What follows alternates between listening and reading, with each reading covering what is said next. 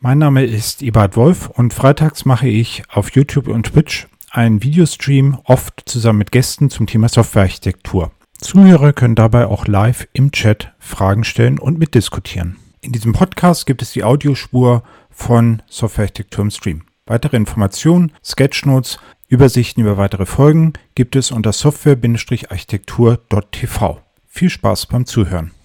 Hallo und herzlich willkommen zu einer neuen Folge von Softwarearchitektur im Stream. Heute bei mir zu Gast ist Christoph Iserlohn und wir wollen über Security und Architektur sprechen. Wenn ihr irgendwelche Fragen habt, könnt ihr das gerne im Chat posten, sowohl bei Twitch als auch bei YouTube. Ich habe das im Auge und stelle die dann weiter an den Christoph. Ähm, wenn ihr gerne über das Formular fragen wollt, ist das auch kein Problem, aber ihr kennt das ja. Hallo Christoph, magst du dich einmal kurz vorstellen, wer du überhaupt bist? Ja, hallo Lisa. Ähm, ja, ich bin äh, Consultant bei der Firma InnoQ äh, und zwar schon eine ganz, ganz schön lange Zeit, knappe zehn Jahre jetzt. Und da bin ich ähm, meistens, also in verschiedenen Rollen unterwegs, meistens aber in zweien, äh, als Entwickler und Architekt äh, im Umfeld von äh, verteilten Webarchitekturen. Und da so in den letzten Jahren auch immer mehr in Richtung Security, ne, als äh, Security-Architekt äh, oder in der Lead-Developer-Rolle an security-relevanten Komponenten und äh, ja, ich gebe auch Schulungen dazu. Und ja, ich glaube, das sollte erstmal reichen. Okay, wie bist du denn da, dahin gekommen? Also du hast ja gesagt, du hast auch einfach angefangen als Entwickler und bist dann irgendwie in diese Security-Richtung gekommen. Wie kam es dazu? Das sind verschiedene Faktoren. Ähm, als ich so mit der äh, Computerei angefangen habe als Jugendlicher, ähm, da habe ich mich schon dafür interessiert, solche Dinge so auseinander zu hacken. Ne? Also das so diese jugendliche Spiel- und Hackertrieb. Ähm, das habe ich aber später dann nicht mehr so verfolgt, äh, als sich äh, Jahre später meine Karriere sozusagen professionalisiert hat. Und ähm, dann bin ich halt nochmal in so ein Projekt gekommen, wo man entwickeln musste. Und ähm, äh, zufälligerweise war es dann so, dass das auch äh, gewisse security-relevante Themen hatte, die, mit denen ich dann direkt zu tun hatte äh, damals. Und ähm, da, das hat das Interesse neu geweckt. Ähm, und das andere ist, ähm, dass mir auch ein großer Fauxpas mal passiert ist, äh, dass ich da ein, also ähm, na, ich, ich, will nicht, also Schuld sollte man nicht sagen, aber ich, ich habe halt äh, großen Blödsinn gemacht äh, wegen der Unerfahrenheit, eine große Sicherheitslücke aufgerissen. Äh, zum Glück war das relativ frühzeitig haben wir das bemerkt und es gab jetzt keine weiteren Probleme.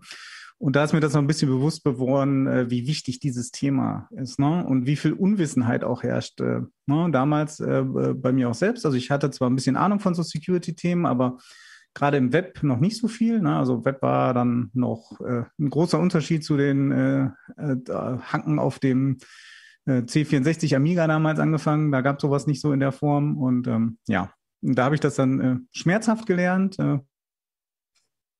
das ist dann sozusagen alles zusammengekommen und da habe ich das so für mich entschieden, weil ich das auch super interessant finde. Mhm.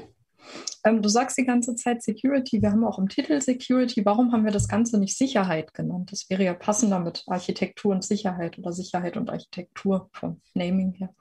Ja, äh, weiß ich gar nicht, ob das so passender wäre. Äh, in der IT sprechen wir ja ganz viel äh, Denglisch. Ne? Also für, für, ähm, und zwar auch gezwungenermaßen, weil es für viele Begriffe halt keine vernünftige Übersetzung gibt. Ne? Also oder ähm, überhaupt keine Übersetzung. Deshalb haben wir sowas immer, immer mit dabei. Äh, für Security gibt es Sicherheit als Übersetzung. Also von da aus können wir damit nicht rausreden. Äh, das Problem ist aber, äh, im Englischen gibt es halt einen Unterschied zwischen Security und Safety. Und im Deutschen ist das beides die Sicherheit. Und äh, das wollen wir doch meistens schon unterscheiden. Ähm, Security und Safety. Also Safety betrifft ähm, die, die, die, der Schutz äh, vor sozusagen von jemandem vor der Umwelt.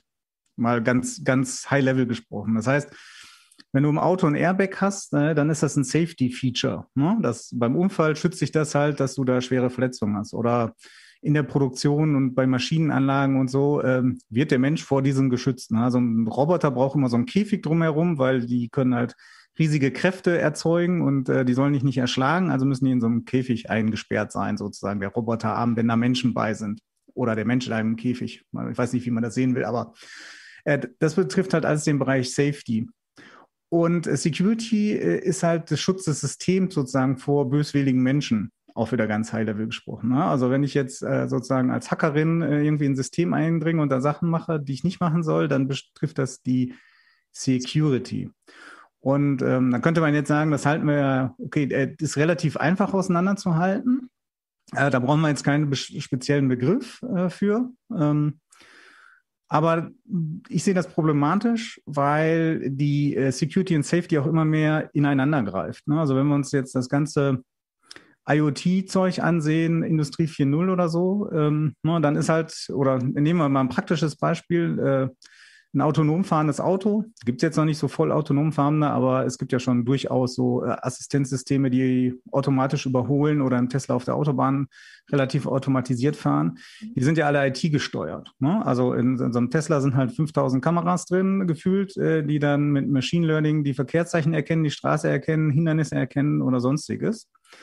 Und solche IT-Systeme muss ich halt auch entsprechend schützen. Die müssen auch eine Security haben dabei. Ne? Also ich muss, muss die vor unbefugten Zugriff und unbefugter Manipulation halt schützen, sonst äh, gefährde ich nämlich auch die Safety. Ne? Also wenn das Auto dann, äh, dann vielleicht anstatt zu halten, äh, beschleunigt, weil ich das Stoppschild so manipuliere, dass das Machine Learning, ähm, äh, die Machine Learning Software, die da drin ist, das falsch interpretiert, ne? dann äh, sind die halt direkt miteinander verbunden. Und deshalb sollten wir das vielleicht äh, entsprechend trennen.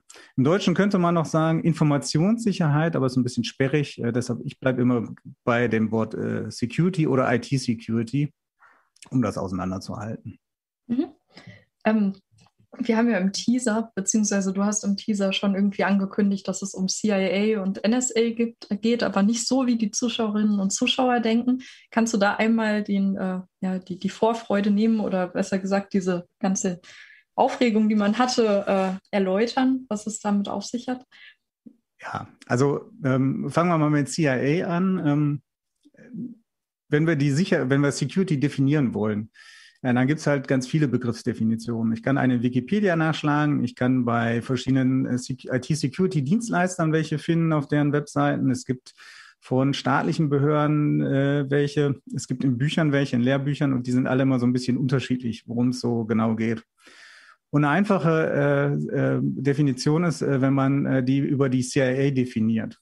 Und äh, CIA ist ja einerseits der amerikanische Geheimdienst und den verbindet man jetzt nicht mit IT-Security, sondern vielleicht eher umgekehrt, dass die vielleicht unbefugt in IT-Systeme eindringen, wo sie jetzt nicht zu suchen hätten. Aber CIA ist auch die Abkürzung für die drei Schutzziele der IT-Sicherheit. Äh, und das ist äh, Confidentiality, Integrity und Availability, also Vertraulichkeit, Integrität und Verfügbarkeit. Und daraus kann man eigentlich am besten sozusagen IT-Security ableiten. Diese drei Schutzziele muss ich irgendwie erfüllen. Daraus können sich weitere ableiten. Ne? Also aus Verfügbarkeit, Availability kann ich auch das äh, Ziel Resilience ableiten. Ne? Wenn wir jetzt, dann sind wir auch schon näher an der Architektur dran. Resilience als Ziel für ein System ähm, werden die meisten Architektinnen ja auch schon gehört haben. Und ähm, aber mit den drei, wenn man die sich merkt, ist man ganz gut dran. Und es geht immer um das Erreichen dieser drei Schutzziele. Und deshalb nimmt man CIA und das löst dann immer große Verwunderung aus, wenn man so eine Schulung macht und dann sagt, wir fangen erstmal mit der CIA an und dann alle so wie, was? Und dann kann man das schön auflösen. Ja. Und ähm, ja, die NSA, ähm, wenn wir das jetzt auch nochmal erklären wollen, äh, da hat, das hat wirklich jetzt mit dem äh, anderen Geheimdienst der USA zu tun, die ja äh, große Bekanntheit durch die Snowden-Enthüllung äh, erlangt haben. Ähm, und äh, da war vieles drin, was wir jetzt nicht so gut finden vielleicht. Ähm, aber äh, die haben auch ein Ziel, dass sie äh, jedenfalls in Amerika auch für den Schutz sorgen sollen. Also die haben ja nicht nur sozusagen offensive Ziele, die wir jetzt vielleicht nicht gut finden.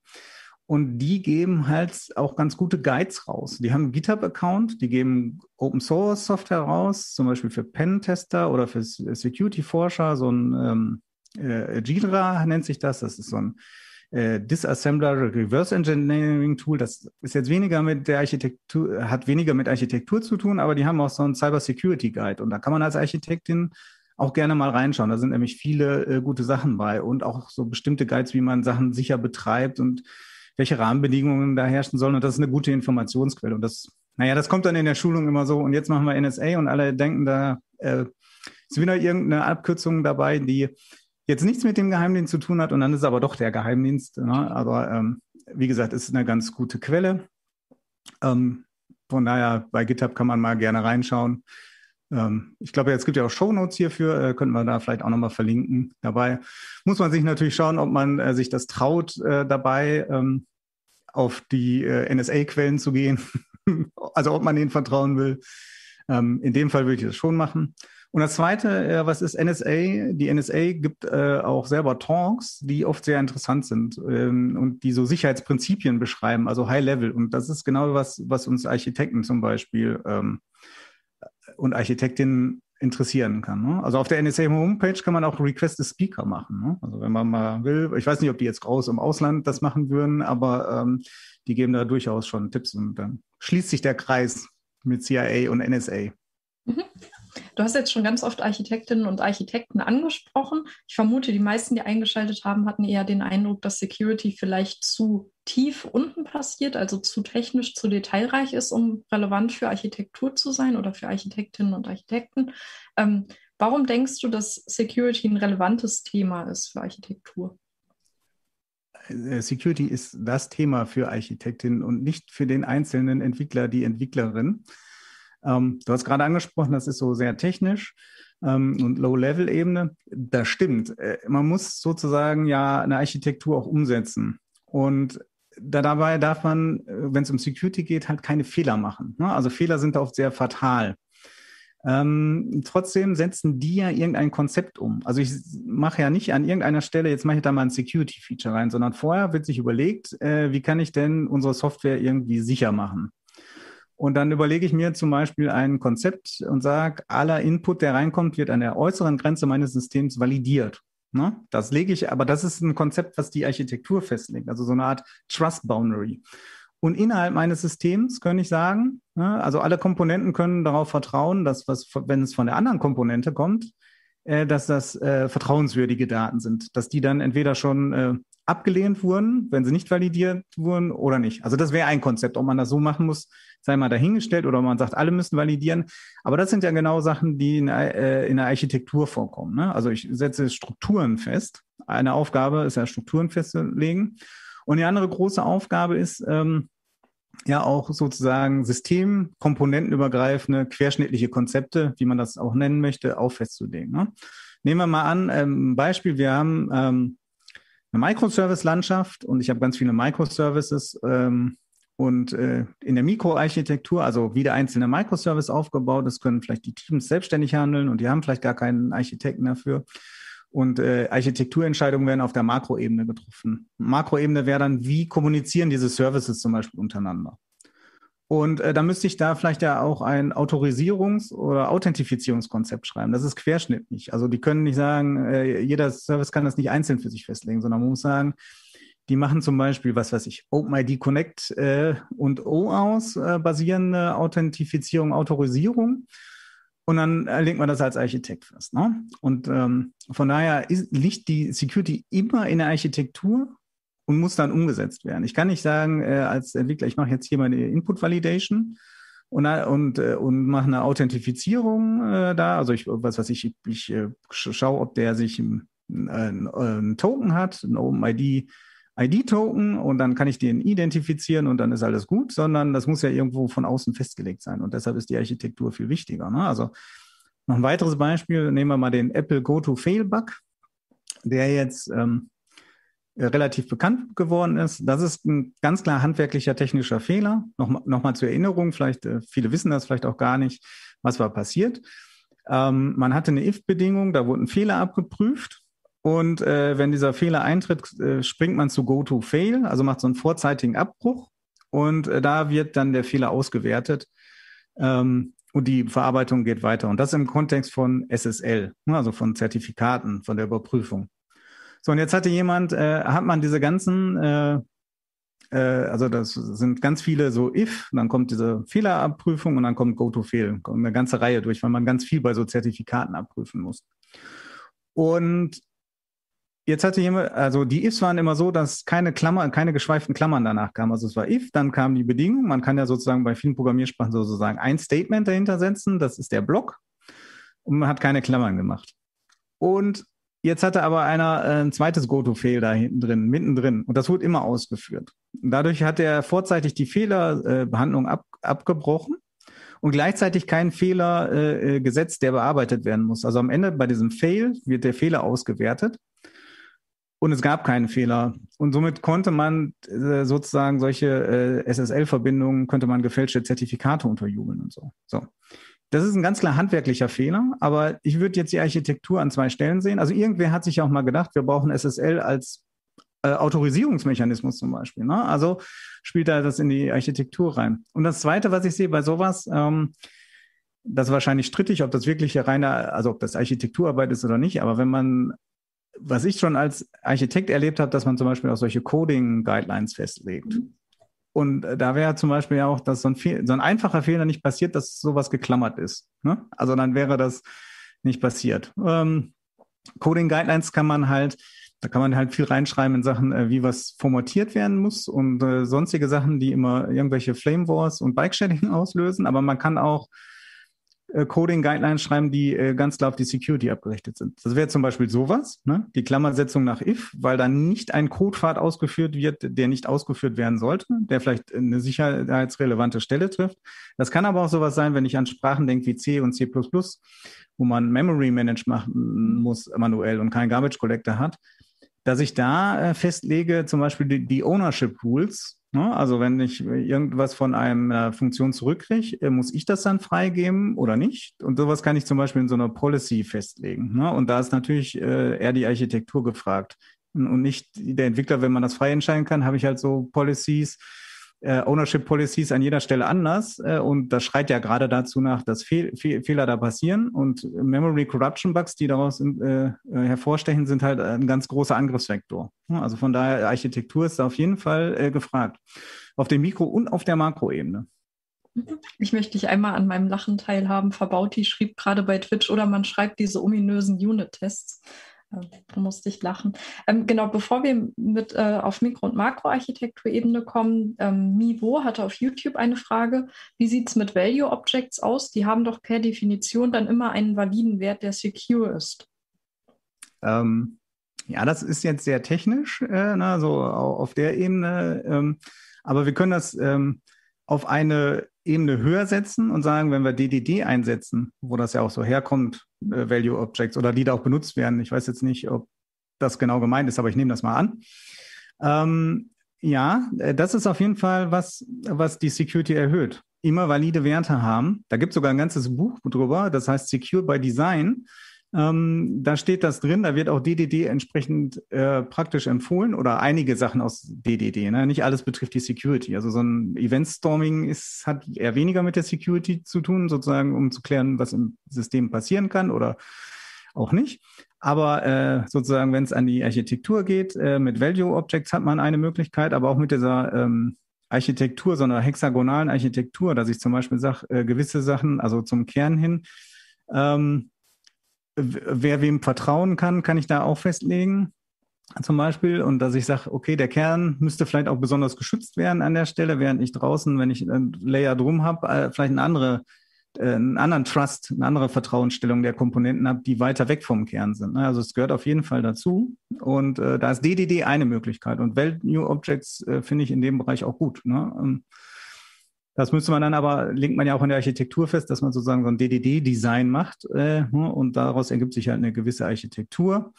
Und ähm, auch wieder Mikro-Makro-Ebene. Wir haben diese hexagonale Architektur, hatte ich gerade genannt, aber gleichzeitig haben wir auch ein Verhältnis zu anderen Komponenten. Also, ne, also ich gibt, äh, ich habe einen Upstream oder einen Downstream und da kann ich jetzt Konformist sein äh, oder äh, die anderen ganzen Möglichkeiten und da äh, ergeben sich andere Implikationen durch. Ne? Also wie muss ich zum Beispiel den Input von solchen Komponenten behandeln? Und zwar in Sachen Security. Also ja. Ähm, genau, Mikro- und Makroarchitektur hast du eben angesprochen. Vermutlich kann man ja Security auf beide äh, anwenden. Ich glaube, du hast auch schon ein paar Beispiele in die jeweilige Richtung genannt. Ähm, kannst du das nochmal konkretisieren, in welcher Form die Security Einfluss auf die jeweilige Architekturebene hat? Ja, ähm, ich hatte das gerade gesagt, dass die in beide Ebenen reinspielt. Ähm, auf der Makroarchitekturebene haben wir ja diese ganzen querschnittlichen Themen, die man behandeln muss. Ne? Also da will ich als allergrößtes ähm, Security-Merkmal Autorisierung und Authentifizierung herausstellen, weil die eigentlich immer querschnittlich gelöst werden müssen. Ne? Also das würde ich machen. Ähm, und ein zweites Merkmal auf der Ebene, was ganz wichtig ist, ist halt sozusagen, welches Security-Modell äh, benutze ich denn jetzt? Also es gibt so, ähm, äh, es gibt viele Modelle und es gibt viele Graustufen dazwischen, aber ähm, sagen wir mal so, das traditionelle, jedenfalls im Enterprise-Umfeld, war so eine Perimeter-Security. Ne? Also ich habe irgendwie einen Webserver und dann gibt es irgendwie, äh, also der steht sozusagen am Netz, dann habe ich eine DMZ äh, und das innere Netzwerk. Manchmal habe ich auch noch, noch mehr Layer dazwischen, ist jetzt vielleicht ein bisschen vereinfacht. Und äh, ich könnte zum Beispiel als Mitarbeiter auch über ein VPN direkt ins innere Netzwerk gelangen. Und äh, damit definiere ich halt irgendwelche Trust Boundaries.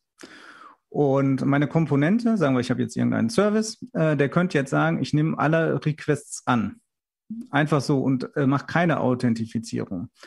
Weil ich als Prämisse habe, ich stehe im inneren Netzwerk und ich kann nur erreicht werden von anderen Komponenten, die auch vertrauenswürdig sind. Das könnte ein Security-Modell sein. Äh, wenn ich sowas benutze, dann sollte ich das möglichst niederschreiben in meinem Architekturkonzept. Und äh, eine weitere Aufgabe der Architektin ist ja auch sowas zu kommunizieren. Ne? Also jedenfalls in dem Umfeld, in dem ich so kenne, gehört zu der Architekturarbeit halt auch auf jeden Fall das zu kommunizieren. Und das ist wichtig, ne? weil ähm, wenn sich so ein Modell ändert und wir stellen so eine Komponente auf einmal ins öffentliche Netz, dann habe ich halt arge Probleme, wenn ich keine äh, Mechanismen nachziehe, die irgendeine Authentifizierung dann machen. Ne? Ähm, auf, auf der, der, anderen Seite der Skala ist zum Beispiel dann so ein Zero-Trust-Modell. Ähm, Zero Trust heißt, äh, dass ich sozusagen niemanden vertraue. Ähm, äh, man könnte es ganz einfach sagen, alles, was ein Zero-Trust-Modell erfüllt, könnte ich auch einfach ans Netz hängen, ne, weil es äh, mit allen Kommunikationspartnern äh, klar ist, dass ich die irgendwie authentifizieren kann, identifizieren kann, vielleicht sogar deren Health, also deren Status, ob die noch in Ordnung sind oder ob die korrumpiert sind, feststellen kann. Da gibt es viele Nuancen und Zero Trust ist bestimmt auch nochmal ein Thema für eine ganze Architektur im Stream-Sendung. Äh, aber ähm, das ist sozusagen das andere Ende der Skala. Ähm, und sowas, solche, solche Annahmen, die oft sehr implizit sind, muss ich halt in so einer Makroarchitektur auf jeden Fall runterschreiben. Ne, das ist total querschnittlich. Ähm, genauso wie ich dann äh, zum Beispiel schreiben muss, wie müssen solche Komponenten denn betrieben werden? Das ist nicht Aufgabe in, in jeder Architekturstelle. Ne? Also das ist ja nicht genau so 100% festgelegt, was ein Architekt, Architektin in den jeweiligen Projekten so machen, aber äh, das habe ich auch schon erlebt, dass man sozusagen so ein bisschen Betriebskonzept mit äh, erarbeiten muss. Wie kann man so eine Komponente denn betreiben? Und dann gehört sowas da halt auch mit rein. Und wenn wir jetzt auf die Mikroebene wechseln, da gibt es halt ganz viele Entscheidungen, die man treffen kann. Ne? Also das ist einmal die äh, Struktur. Ich hatte das vorhin erwähnt, wenn Komponenten untereinander reden. Also ich habe ja auch im, in so einem Service habe ich verschiedene Komponenten. Ne? Ich könnte, was weiß ich, ich könnte ein klassisches MVC haben und dann muss ich vielleicht auch meine Trust Boundaries festlegen, ob es sie gibt oder nicht. Ne? Oder ob jede Komponente grundsätzlich allen Input validieren muss, äh, den sie bekommt. Ich kann festlegen, was denn, äh, äh, was isoliert werden muss. Das ist besonders wichtig in dem Fall, wenn ich zum Beispiel mit äh, irgendwelchen Secrets umgehen muss. Dann sollte ich die ja möglichst äh, so behandeln, dass wenig Komponenten darauf Zugriff haben. Ne? Also wenn wir was klassisches äh, haben, ein Unix-System, wo man sagen könnte, wir könnten das jetzt in so einem Prozess isolieren. Und der Prozess wird auch noch runtergestrippt. Das heißt, man entzieht ihm alle möglichen Rechte. Der darf nicht auf Filesystem schreiben. Äh, der darf bestimmte Betriebssystemfunktionen nicht mehr aufrufen, ähm, sondern der kann nur irgendwie äh, führen wir folgende kryptografische Operation aus. Sagen wir mal, der hat irgendwelches Schlüsselmaterial für Verschlüsselung behandelt er. Ne? Und dann kann man sagen, okay, der kann verschlüsseln und entschlüsseln für mich und sonst isoliere ich den als Komponente.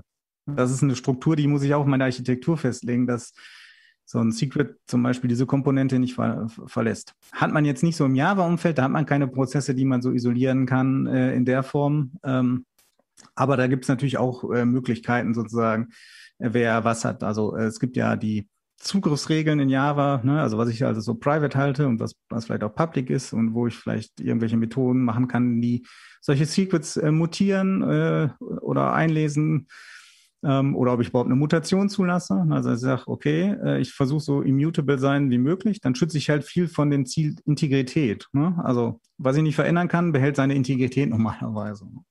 Und von daher habe ich da äh, viele Möglichkeiten. Äh, genauso wie Wahl der Programmiersprache. Ähm, ist ein strittiges Thema. Ist das jetzt eine Makroarchitekturentscheidung? Ist das eine Mikroarchitekturentscheidung? Nehmen wir mal an, so eine Microservice-Umfeld, wo es viel beworben wird, dass die Teams dann diese Microservice betreiben und geschrieben haben, sich das selber aussuchen können, und zwar die passende. Äh, dann könnte ich als Architektin natürlich auch hingehen und versuchen zu sagen, diese Entscheidung äh, so zu machen, dass man zum Beispiel nicht C oder C einsetzt, weil die durch, weil die halt nicht memory safe sind und damit eine ganze Reihe von Lücken aufreißen können. Aber ich könnte auch sagen, wir machen jetzt kein JavaScript, weil es dynamisch typisiert ist. Und es gibt halt auch eine ganze Reihe von Bugs, die durch dynamische Typisierung entstehen. Ähm, und äh, wenn ich dann zum Beispiel mit, mit sicherheitsrelevanten Daten umgehen muss, ist so eine Type Confusion vielleicht auch nicht immer gut. Dann sage ich, dann nehme ich halt vielleicht Java oder ich nehme vielleicht noch ein äh, Rust, das noch ein viel ausgefeilteres Typsystem hat oder Scala. Ne? Also kann ich machen, das muss man dann halt auch im Kontext bewerten. Ne? Und von daher gibt es auf, auf beiden jede Menge Entscheidungsmöglichkeiten. Architektur ist ja auch immer eine Sache, wo ich sage, ich muss Entscheidungen treffen zwischen verschiedenen Alternativen, die ich abgewogen habe, wo ich vielleicht aufgeschrieben habe, warum die in Frage kommen, äh, beziehungsweise warum sie dann nicht mehr in Frage kommen. Und äh, da gibt es halt ganz viele Entscheidungen. Und viele Entscheidungen haben Berührungspunkte mit der Security heute. Äh, es könnte schon sein, dass man ähm, sagt, äh, wie, äh, ich hatte vorhin OpenID und Connect und OAuth erwähnt, dann kann man ja auch sagen, okay, an welcher Stelle validiere ich denn so ein Token, was reinkommt? Hm? Ähm, Gibt es ganz viele Entscheidungen auf beiden Ebenen. Ja, wo du gerade Entscheidungen sagst, das, was mir dann immer einfällt, ist der klassische Zielkonflikt, wenn man über Qualitätsziele spricht. Ich glaube, Security ist grundsätzlich das, was man im Zielkonflikt mit so vielen anderen Qualitätszielen setzt. Äh, das äh, fiel mir dann gerade direkt ein das weißt du noch aus der Foundation-Level-Schulung, glaube ich, mit äh, Security und Benutzerfreundlichkeit, die gehen ganz schlecht einher. Ja, ähm, da, da, sprichst du einen großen wunden Punkt an, äh, warum Security oft nicht gemacht wird. Ähm, äh, ein Problem der Security, die ist ja nicht sichtbar. Ne? Also ich kann vollständig funktionierendes Programm machen äh, und äh, das ist aber total unsicher und das sieht man halt nicht. Ne? Das sind auch so ähm, noch ein Grund, warum es die Architektur macht, die spricht ja die, diese non-funktionalen Aspekte an, die man ja auch nicht direkt sieht. Also wenn ich mir den Code ansehe, kann ich nicht daraus schließen, ist das jetzt sicher oder nicht, ne? sondern da muss ich mir auch das Sicherheitskonzept drumherum anschauen. Und äh, UX ist ein großes Beispiel, äh, die steht der Security oft im Weg. Ne? Ähm, und da gilt es, äh, äh, gute Lösungen zu finden. Ich nenne mal ein Beispiel, ähm, wo man das gut geschafft hat, wo es jetzt nicht unbedingt um die Architektur geht, ähm, aber wo, wo man diesen Zielkonflikt sieht. Äh, iPhones waren, äh, bevor es den, den Fingerabdrucksensor, diese Touch-ID gab, hatten Leute äh, gesperrt, so 10 bis 15 Prozent haben Studien ergeben. Ähm, die, die, genauen Zahlen habe ich nicht mehr im Kopf, es war aber sehr, sehr weit unten. Und äh, das liegt daran, weil man, keiner will sich halt so eine verdammte PIN merken. Ne? Ähm, ja, und äh, wenn, wenn man die, die Gefahr gar nicht sieht, vielleicht sollten wir gleich auch nochmal über Threat Modeling sprechen, von wegen Gefahren. Ähm, aber das stellen wir mal kurz zurück. Wenn ich jetzt, ähm, das ist natürlich schlecht, dass, äh, äh, wenn das nicht äh, ähm, gesperrt ist, dann schützt das halt zum Beispiel vor, äh, vor, also erfüllt dann nicht mehr die Schutzziele Vertraulichkeit und Integrität, wenn da man einfach so drauf zugreifen kann. Ein Fremder könnte jetzt da draufgreifen, Daten löschen, Daten manipulieren und sieht vielleicht auch meine äh, geheime Korrespondenz, ne, wenn ich da E-Mails mitmache, also äh, sind, sind die beiden Ziele nicht mehr, nicht, nicht mehr erreicht.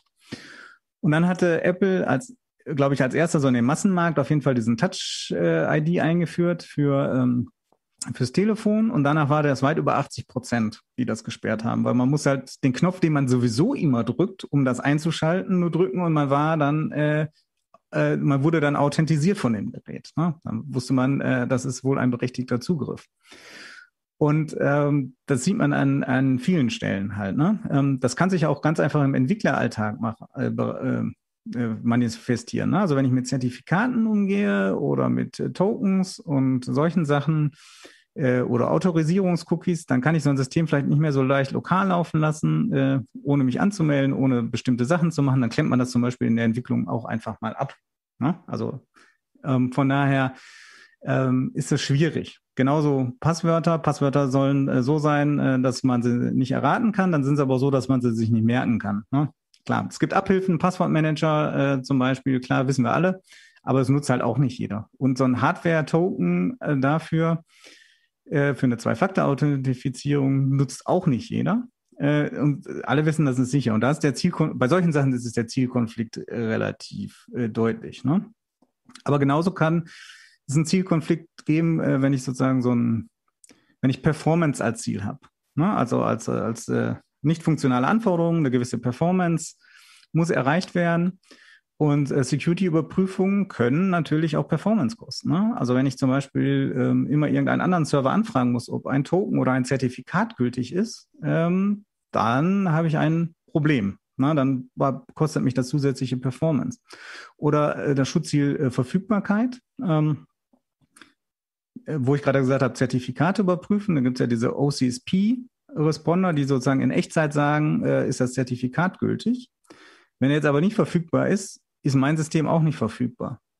Oder im OAuth gibt es auch äh, vorgesehen so einen Token-Endpoint, der sagen kann, das ist jetzt zurückgezogen. Äh, da habe ich auch so einen Single Point of Failure, der meine Verfügbarkeit stören kann. Ne? Der also sozusagen andere Ziele, die auch security-relevant sind, Verfügbarkeit ist auch security-relevant, einfach auch stören. Da gibt es halt einen Zielkonflikt. Ne?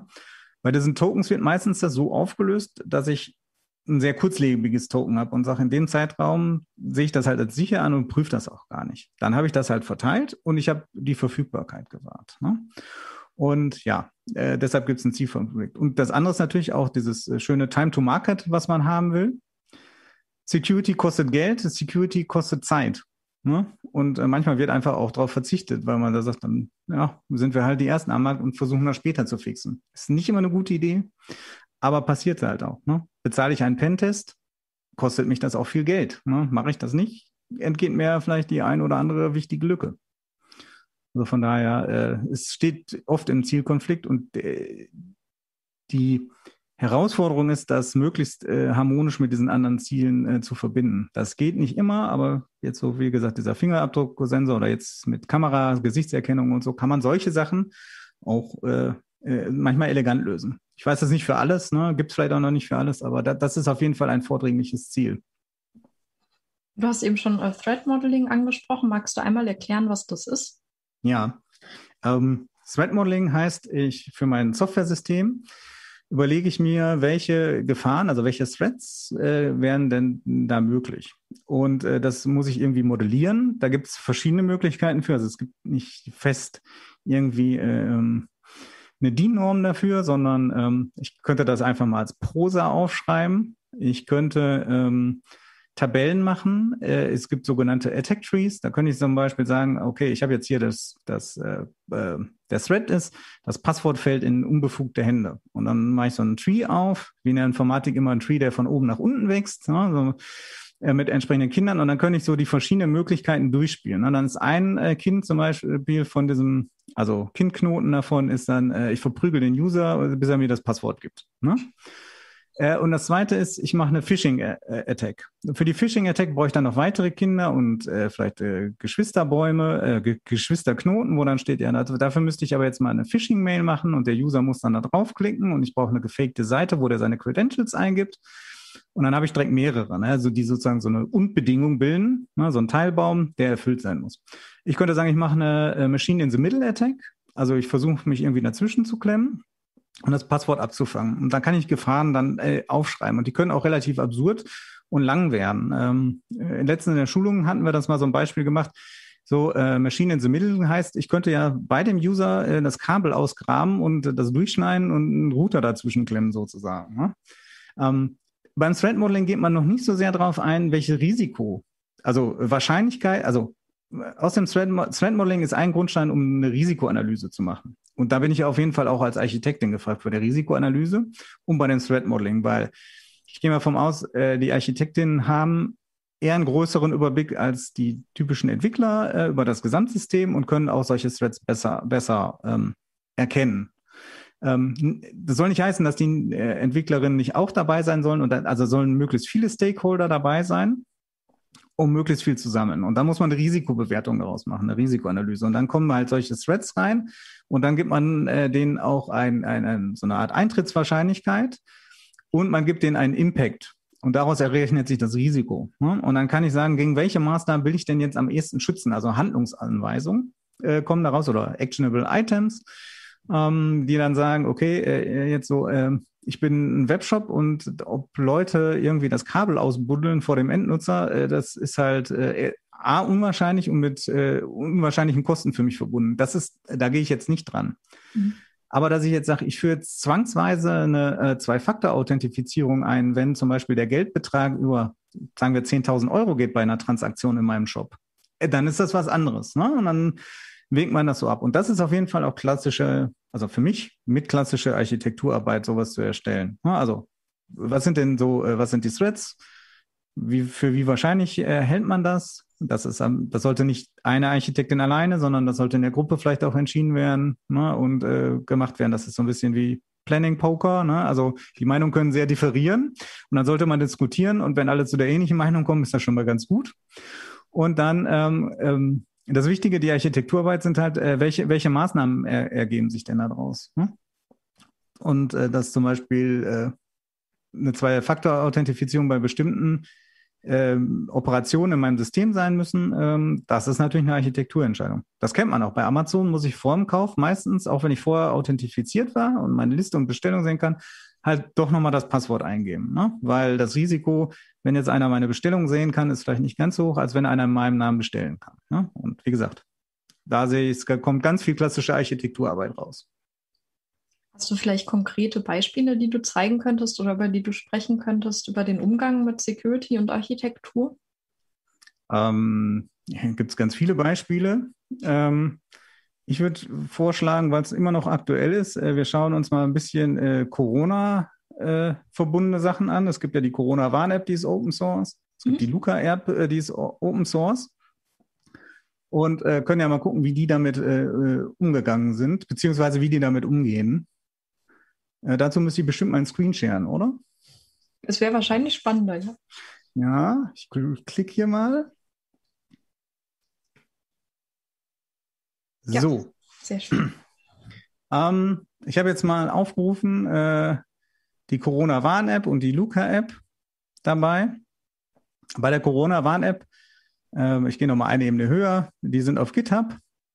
Und äh, die haben hier die verschiedenen Objekte und es gibt ein äh, ähm, Projekte, nicht Objekte, und es gibt das äh, Dokumentationsprojekt. Äh, und da können wir uns mal reingucken. Und da gibt es halt nämlich zum Beispiel diesen Overview Security.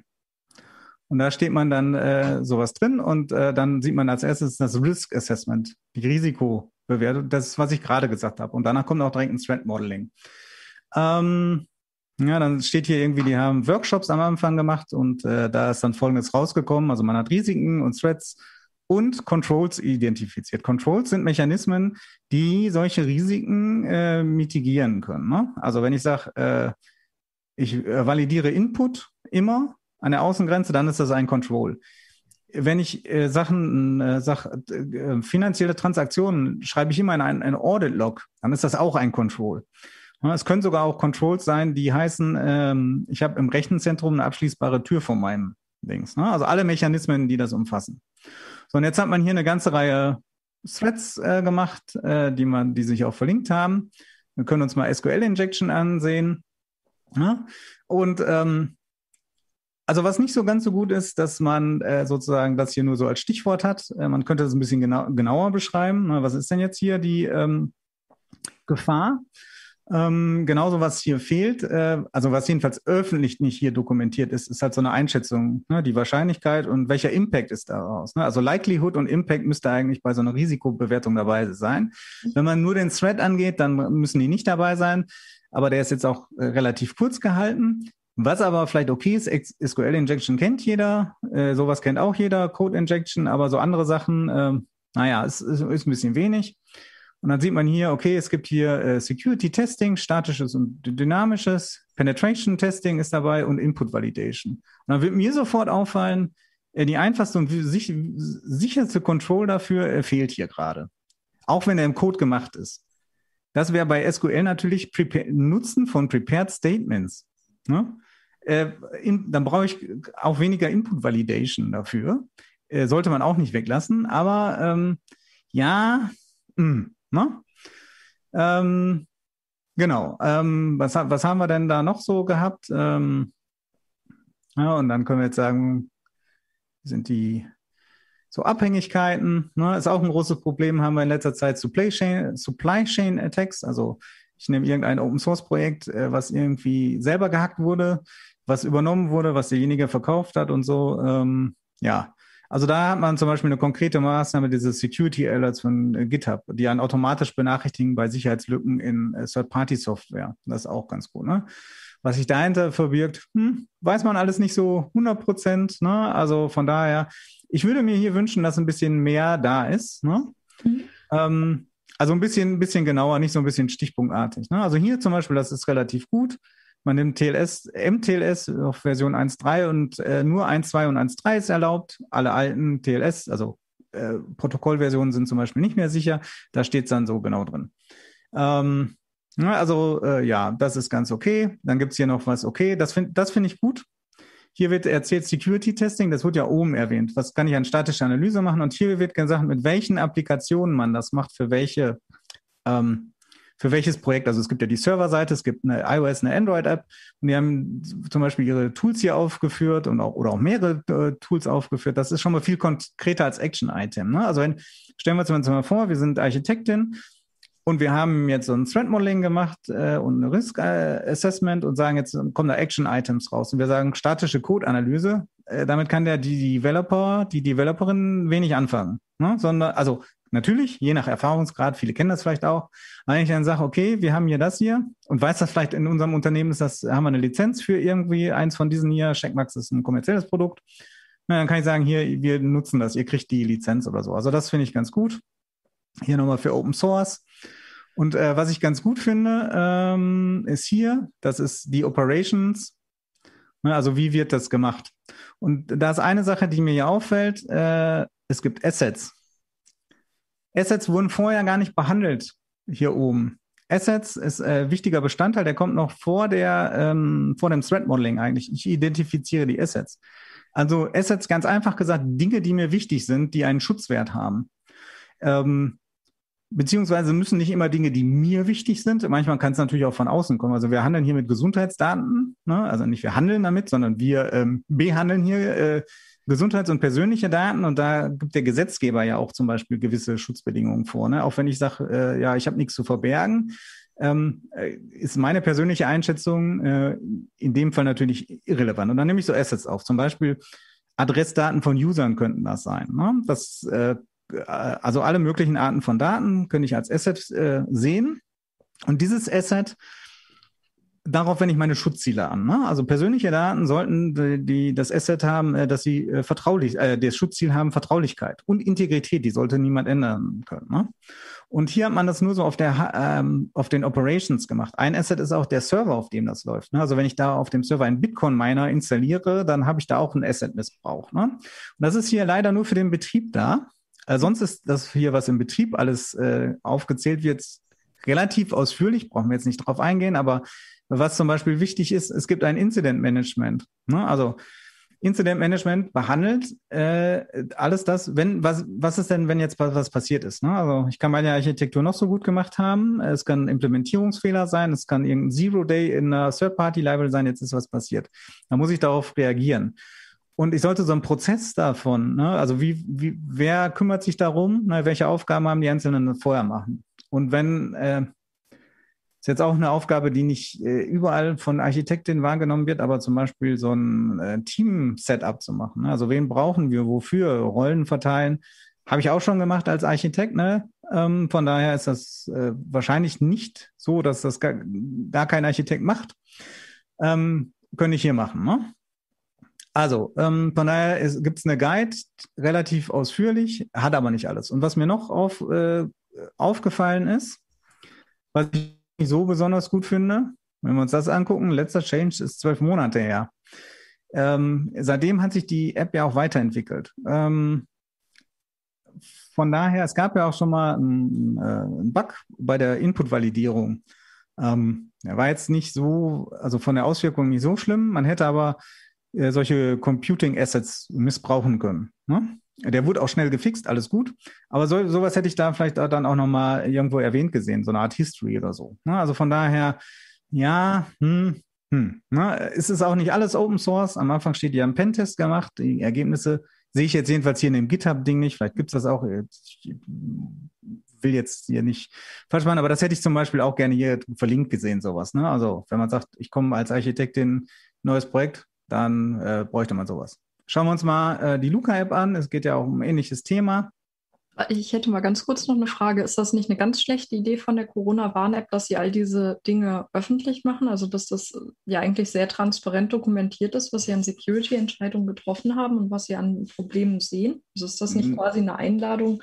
Darüber haben wir uns Gedanken gemacht, über andere Dinge vielleicht nicht. Also. Ja, ähm, könnte man so sehen.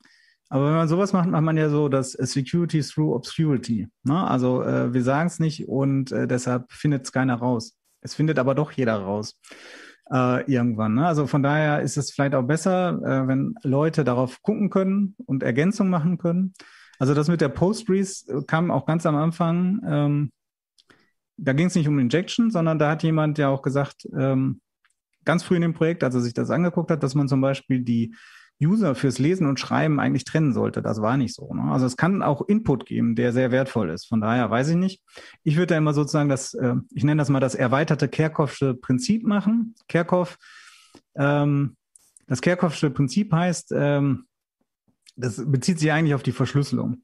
Und da sagt man, die Verschlüsselung sollte nicht, äh, äh die Sicherheit der Verschlüsselung sollte nicht abhängig davon sein, ähm, dass mein Algorithmus geheim ist, sondern nur von dem Geheimnis des äh, Schlüssels. Und das kam, das ist schon äh, äh, vor 150 Jahren oder so ist das aufgekommen. Und da ging es noch darum, weil da waren mechanische Verschlüsselungsmaschinen, die man halt so, wenn man im Krieg war in der Front, äh, an der Front, halt auch gar nicht so ab, äh, schnell abziehen konnte. Ne? Ähm, man könnte das erweitern, auch noch Zweiter Weltkrieg, die Enigma, also die deutsche Verschlüsselungsmaschine war ja eigentlich auch ein Geheimnis. Heutzutage kann ich schreiben, ich verschlüssel mit AES mit dem Algorithmus. Also heute passiert das sowieso alles in Software, aber ähm, dass ich AES nehme, ist egal. Jeder weiß, äh, also, dass das nach heutigem Stand sicher ist. Da haben sich viele dran versucht, äh, die Sicherheitslücken aufzudecken. Und es ist nur sicher, aber es ist nur sicher, solange ich natürlich äh, den geheimen Schlüssel für mich behalte. Ja? Und wenn man das erweitert, dieses Prinzip so ein bisschen aufweitert, jetzt weg von der Verschlüsselung, sollte das System auch äh, sicher sein, ähm, auch wenn ich das äh, sozusagen öffentlich mache, die Sicherheitsmaßnahmen. Ja? Also, das sollte keinen Unterschied machen. Okay. So, Luca-App waren wir. Äh, die haben auch ein Security Overview ähm, Repository und hier haben sie äh, das äh, gerendert. Also das ist hier, ähm, das ist das Repository. Man kann das aber auch als HTML machen. Und dann sieht man das hier. Das habe ich mal geöffnet. Ähm, was ich mal ganz gut finde, hier gibt es sowas wie Assets. Ja, also die werden hier äh, gemacht, Check-in-Historie, Kontaktdaten, die äh, von den Gesundheitsämtern, von den Orten, wo was stattfindet, von den Scannern, dass man da sowas hat. Das finde ich schon mal ganz gut. Bei der äh, Corona-Warn-App äh, hat man diese ganzen Informationen nicht. Das ist ja anonym. Ne? Also von daher äh, ist es so gesehen nicht schlimm, dass es nicht drin ist. Ich hätte es aber explizit niedergeschrieben, dass wir gar keine solche Assets haben, weil keine persönlichen Daten gesammelt werden. Ähm, das muss ich mir aber diese Informationen alle irgendwie so anders zusammenreimen. Das hätte ich einfach hingeschrieben. Es gibt folgende Assets. Ja, es gibt keine, weil wir sammeln hier die keinen persönlichen Daten, sondern es gibt die technischen Assets im Rechenzentrum. Mhm. So, Punkt. Ähm, gut. Äh, dann hat man so ein paar Ziele definiert. Also was man, welche, welche Security Objectives man überhaupt hat. Ne? Ähm, also hier geht es hier zum Beispiel um Vertraulichkeit. Ne?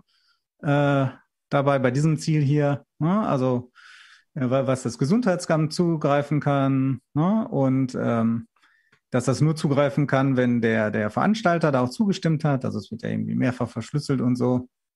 Dann gibt es hier die verschiedenen Prozesse, die gemacht werden. Ähm, dabei, es gibt äh, Secrets, äh, ne?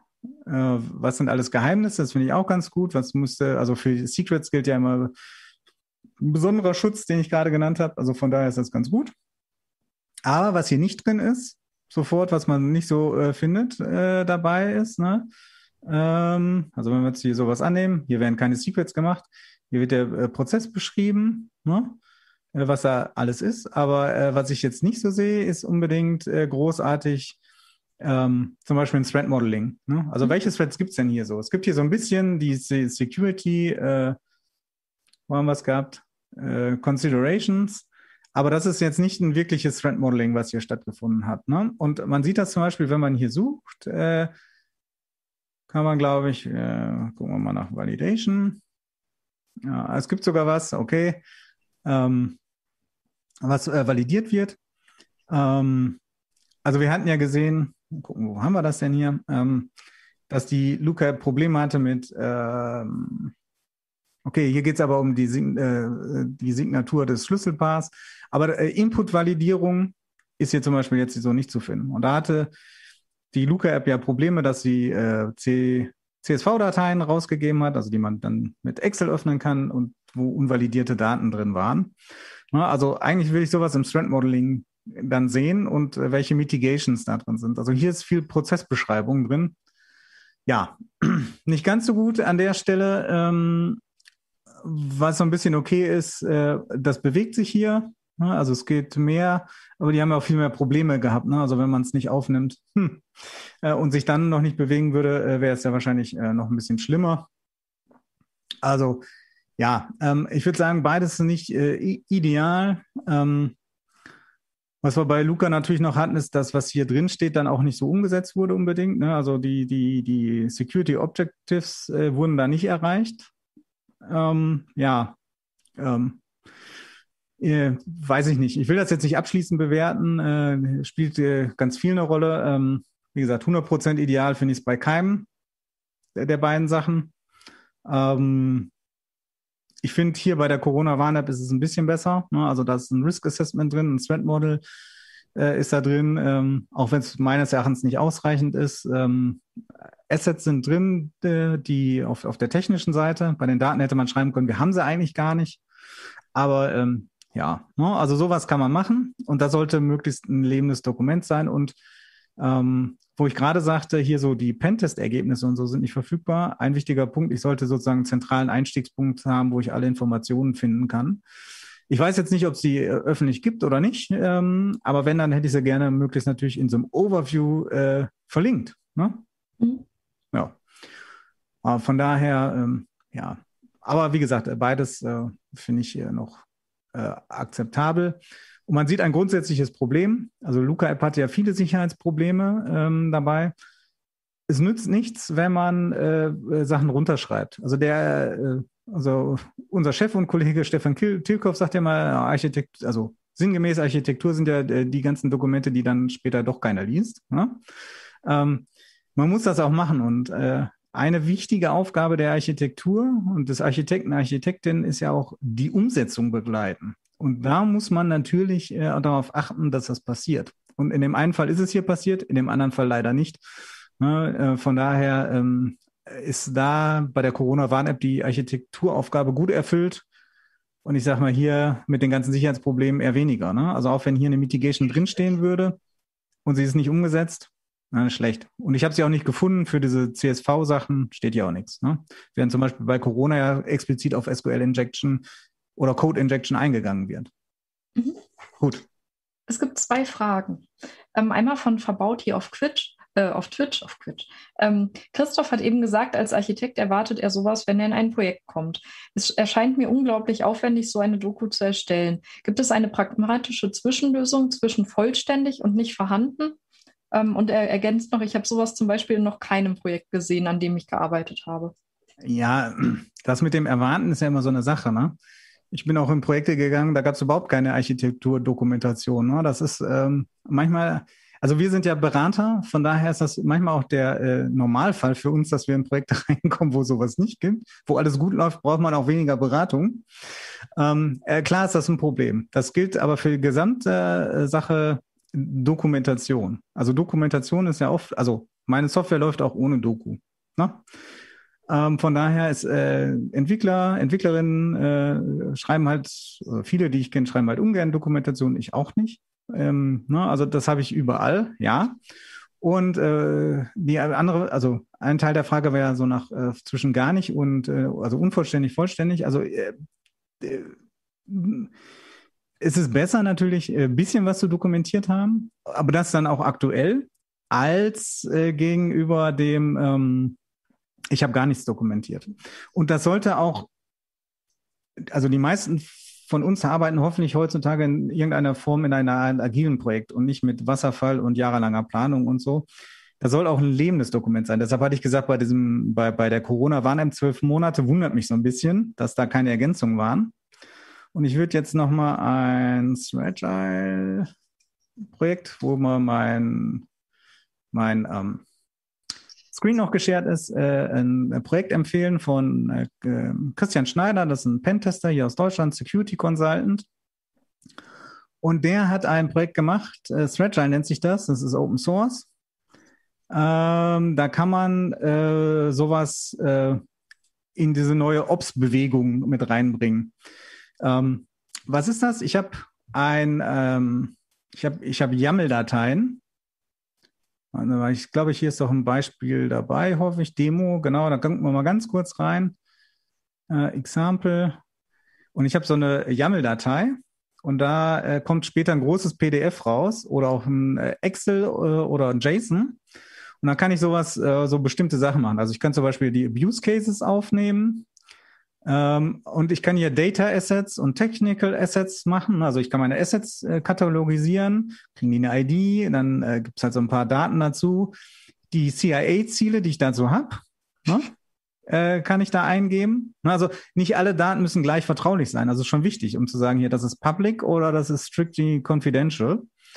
Ähm, so, da gibt es ganz viele und dann gibt es hier die technischen Assets. Ähm, na, die haben dann was anderes. Da sieht man dann, äh, okay, das wird zum Beispiel ein Webclient, wird das auch von Menschen benutzt oder ist nicht so eine reine Maschine-zu-Maschine-Sache. Ne? Steht vielleicht auch im Internet oder auch nicht. Es gibt eine Maschine, die ist also eine physikalische, ein Server, das könnte nämlich auch ein Container oder sonst was sein, kann man alles Mögliche machen. Und da kommt später äh, so ein äh, ganz viele Sachen raus ähm, in diesem PDF. Äh, unter anderem auch eine ganze Risikoanalyse. Vektoren äh, und Regeln und erstellt daraus ein Risk Assessment. Und diese, äh, diese Regeln, die kann man auch selber schreiben, also die sind pluggable. Man kann die vorgegebenen nehmen oder nicht. Ähm, was ich auf jeden Fall sagen will, äh, man kann sowas in auch so einen agilen Prozess reinnehmen und muss nicht 5000 Dokumente schreiben, sondern ich kann mit ein bisschen YAML anfangen und das äh, entsprechend ergänzen und dann äh, sozusagen automatisch Dokumente generieren, die dann möglichst auch auf dem aktuellen Stand sind. Ich finde das ganz gut. Äh, ist nicht ohne Probleme. Äh, die Dokumentation ist äh, spärlich, ähm, weil sie besteht hauptsächlich aus diesen Videos, die er macht. Äh, und man muss halt die Dokumentation oder die Demo lesen. Also fürs YAML gibt es so eine ähm, ähm, ein Schema, äh, dass man, dass man sozusagen valide Werte ergänzen kann bei vielen Stellen, das ist ganz okay, aber ähm, das ist eine Ansatzmöglichkeit. Also dieses große Front-up, wir machen das mal, äh, ist, ist zum Scheitern verurteilt, beziehungsweise zum, es ist dann veraltet, wenn das Software-System in, in, in den Betrieb geht. Deshalb empfehle ich immer auch sowas äh, als äh, in den Entwicklungslebenszyklus, in den Sprint mit reinzuziehen, dass solche Sachen Doku dazu gemacht wird.